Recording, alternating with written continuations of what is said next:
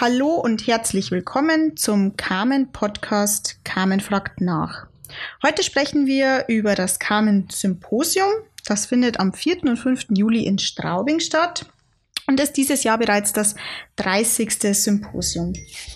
Jedes Jahr wählen wir von Carmen zwölf aktuelle und spannende Themen aus, die dann das Programm der Tagung strukturieren in Form von Fachblöcke. Heute spreche ich mit einem Kollegen von mir über den Fachblock Holznutzung zwischen Bioökonomie und Waldromantik. Der findet am ersten Veranstaltungstag, also am 4. Juli statt. Alexander Schulze von der Abteilung Stoffliche Nutzung bei Carmen hat diesen Fachblock zusammen mit unserer Kollegin Sabine Hindelmeier aus der Abteilung Biogene Festbrennstoffe inhaltlich organisiert und das Programm strukturiert. Hallo Alex. Hallo Monika, lass uns starten. Jawohl. Alex, wie kommst du denn eigentlich in deinem Arbeitsalltag mit dem Thema Holznutzung in Berührung? Nun, ich bin bei Carmen als Forstwirt mit den Fragen zum Wald, mit den Fragen zum Holz, zum Bauen mit Holz also befasst, also in meinem allem, was ich eigentlich tue. Und dazu auch noch mit den Mitgliedern, die aus diesem Sektor bei Carmen äh, aktiv sind. Also bist du der Experte für das, für das Programm. Gut, Holznutzung ähm, haben wir eben ausgewählt als Thema für das Symposium 2022. Was würdest du denn sagen, warum haben wir uns für das Thema entschieden? Warum ist das Thema so aktuell, so brennend, dass wir es beim Symposium behandeln? Nun, das Thema Holznutzung ist letztendlich die Basis dafür, dass wir die Wälder fit für den Klimawandel machen können. Nur ist die Akzeptanz der Holznutzung absolut kein Selbstläufer. Das heißt, wir müssen immer wieder erklären, Warum ist Holznutzung gut? Warum nutzt es dem Klima? Warum nutzt es dem Menschen? Und warum ist Holznutzung auch die Basis der Bioökonomie? Holz ist der mengenmäßig größte Werkstoff, der in die Bioökonomie fließt. Und wenn man jetzt diese drei Aspekte zusammennimmt, dann ist man plötzlich bei dem Thema Nachhaltigkeit. Holz ist Nachhaltigkeit, Holz ist die Basis des nachhaltigen Handelns und von dem her ist natürlich bei einem Symposium, das 30 Jahre Nachhaltigkeit heißt, ist natürlich unglaublich wichtig, dass Holz und Holznutzung auch eine große Rolle spielt. Mhm. Ähm, du hast hier das, das Programm aufgebaut. Ähm, kannst du uns mal kurz ähm, erklären, wie die Programmstruktur so ist, was ihr euch da dabei gedacht habt ähm, in dem Fachblock? Also der Fachblock nimmt einerseits Bezug auf die Emotionalität, die der Wald auslösen kann und ja auch oft auslöst. Und andererseits thematisieren wir aber, wie wichtig fachlich korrektes Argumentieren ist, wenn man dann in der Politik etwas bewegen will. Und diesen politischen Rahmen, den fassen wir im Kleinen bis hin zum europäischen Blick. Mhm. Also ein Rundumblick äh, eigentlich ähm, von klein bis groß. Sozusagen. Also mhm. diese Handlungsperspektive Holznutzung eben aus der optimistischen Sicht zu sehen, wenn man so will, Förster for Future. Mhm. Ähm, dann würde ich ganz gerne ein bisschen ins Detail gehen. Ähm, ein Vortrag beschäftigt sich ja mit der Einflussnahme auf Politikprozesse. Also im Programm heißt der Titel sogar dem Wald eine Stimme in Europa geben. Wenn du jetzt für den Wald sprechen könntest, was wären deine wichtigsten Forderungen? Mhm. Also vorab vielleicht, also Carmen ist ja schon wichtiger Partner in den politischen Prozessen. Jetzt nicht im Sinne der, des klassischen Lobbyings oder Einflussnahme im Sinne von hinquälen, dass etwas in einer bestimmten Weise entschieden wird. Aber wir sind Teil als Carmen von Anhörungen, von Konsultationen auf EU-Ebene. Wir sprechen Politiker direkt an und wir sind natürlich äh, Zuarbeit, äh, wir arbeiten natürlich unseren Ministerien auch zu. Äh, und von dem her sind wir schon Teil in diesem politischen Entscheidungsprozess. Im Fachblock jetzt speziell dort wollen wir zeigen, welche Mechanismen und Einflussmöglichkeiten zum Beispiel auf die politische Arbeit äh, der EU bestehen und wie dort Entscheidungen gefällt werden. Und da ist manchmal die Emotionalität hilfreich und manchmal steht sie aber vielleicht sogar im Weg. Natürlich will der Fachblock damit auch zeigen, was aus Brüssel auf uns zukommt. Ja, du hast mir nach einer Forderung gefragt, mhm. EU-weite Politik vielleicht äh, auf die Situation der regionalen Wälder abstimmen. Also, dass wir nicht sagen, äh, wir, wir scheren mit einem Kamm oben drüber, sondern dass wir eben aus den Regionen die Fachleute befragt, was ist in den Regionen wichtig, was ist für den Wald wichtig und welche Möglichkeiten entstehen dann daraus auch für die Holznutzung. Und mhm. diese Forderung, also vielleicht eben eher der Wunsch, äh, ist ja auch unsere Kommunikationsrichtschnur bei Carmen. Also wir wollen Politiker nicht überreden, sondern wir wollen sie überzeugen. Und in diesem Tenor ist dann auch der Fachblock, dass wir eben Argumente für das Überzeugen liefern. Ja, und dann mhm. ist politische Kommunikation auch hilfreich. Also wenn es eben nicht dieses Lobbying und Durchdrücken ist, sondern wenn dann auch diesen konkreten Folgen für politisches Handeln aufzeigt und wenn man zeigt, solche, welche Handlungsalternativen gibt es, und das soll dieser Fachblock eigentlich sein. Mhm. Dann, ähm, es geht ja auch im, im, im Fachblock auch ja, auf die Themen Wissensvermittlung und auch Social Media ein. Ähm, was würdest du denn sagen, ähm, wie schätzt du denn hier die Chancen ein, um eben diese, ja, eben nicht, wie du sagst, jetzt Forderungen, aber eben um diese ähm, Themen dann einfach in die Gesellschaft zu bringen und dann eben auch politische Prozesse anzustoßen? Also Social Media sind ja in den verschiedenen Kanälen oder Ausprägungen längst wichtige Werkzeuge zur Informationsverbreitung geworden.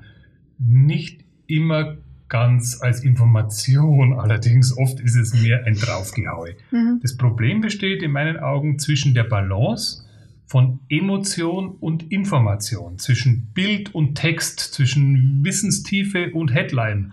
Also wie können wir es auf der einen Seite schaffen, die Emotionalität, ich habe schon gesagt, Wald ist ja emotional, also wir lieben den Wald, da geht es ja eigentlich schon los. Und äh, wie kann man das jetzt halt in Social Media übersetzen, dabei aber unseren Anspruch an die, an die Wissenstiefe weiterhin zu verfolgen und gleichzeitig aber noch gehört zu werden. Also diese Balance zu finden, das wollen wir auch zeigen, äh, welche, welche sehr erfolgreichen Aktionen, welche sehr erfolgreichen Medien gibt es da und wie schafft man es noch gehört zu werden, ohne rumzubrüllen, also ohne Geschrei gehört zu finden? Mhm. Das wird Inhalt von diesem Fachblock werden.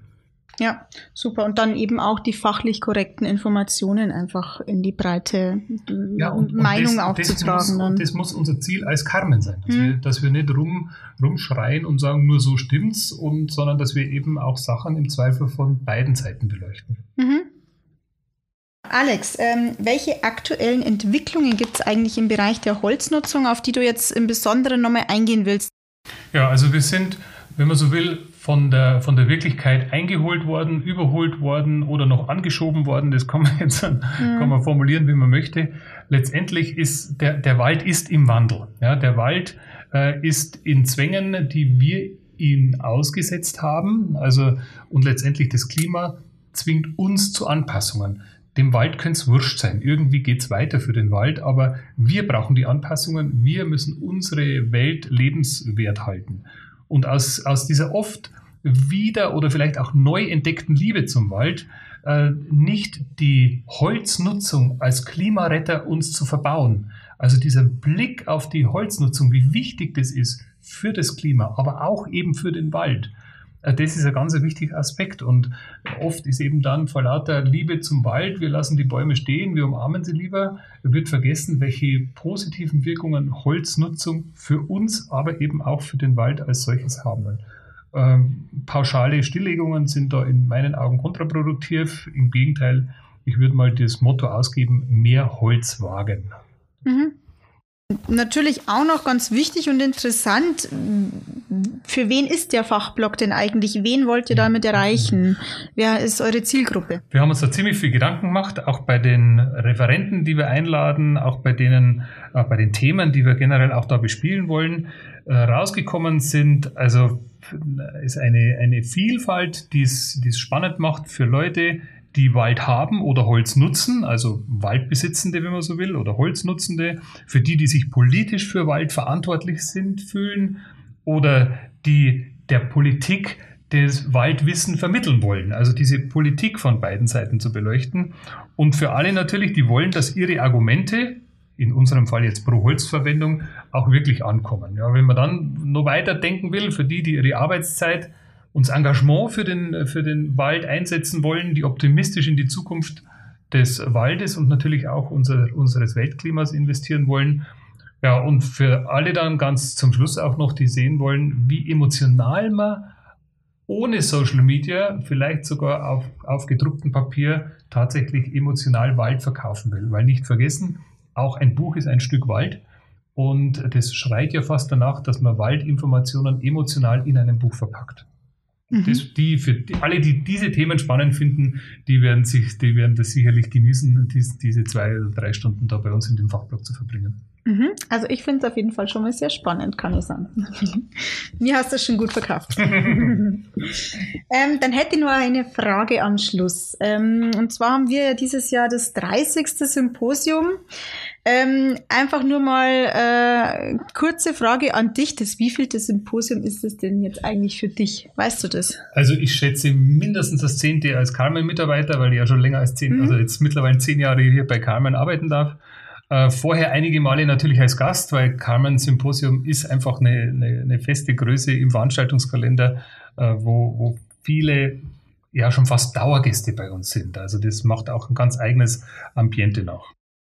Worauf freust du dich denn dann am meisten im Juli? Stimmt, das, also das ist natürlich, also einmal diese Dauergäste, die ja. man dann endlich auch wieder sieht, natürlich jetzt nach unseren Zwangspausen natürlich erst recht, ähm, nach den ganzen Betrieben, die da mit dabei sind. Also es kommen ja viele Fachbetriebe, die wirklich top informiert sind, mit denen sich auszutauschen aber auch auf die, auf die engagierten Politiker, auf die aus den Verwaltungen, aus den Kommunen, Landratsämtern, die einfach mehr wissen wollen als nur Vorgekautes, sondern die diese, diese Nähe zu den Referenten äh, da nutzen wollen. Natürlich freue ich mich mit den, zu den Referentengesprächen am Kaffeetisch. Ich glaube, dass das wieder ganz spannend wird. Das ist ja auch was, was es auszeichnet, dass wir viele Pausen drin machen, dass man dann mit den Referenten ins Gespräch kommt. Also es gibt keinen Backstage-Bereich, in dem man nicht darf, sondern es ist einfach alles gemeinsam da am Thema zu arbeiten.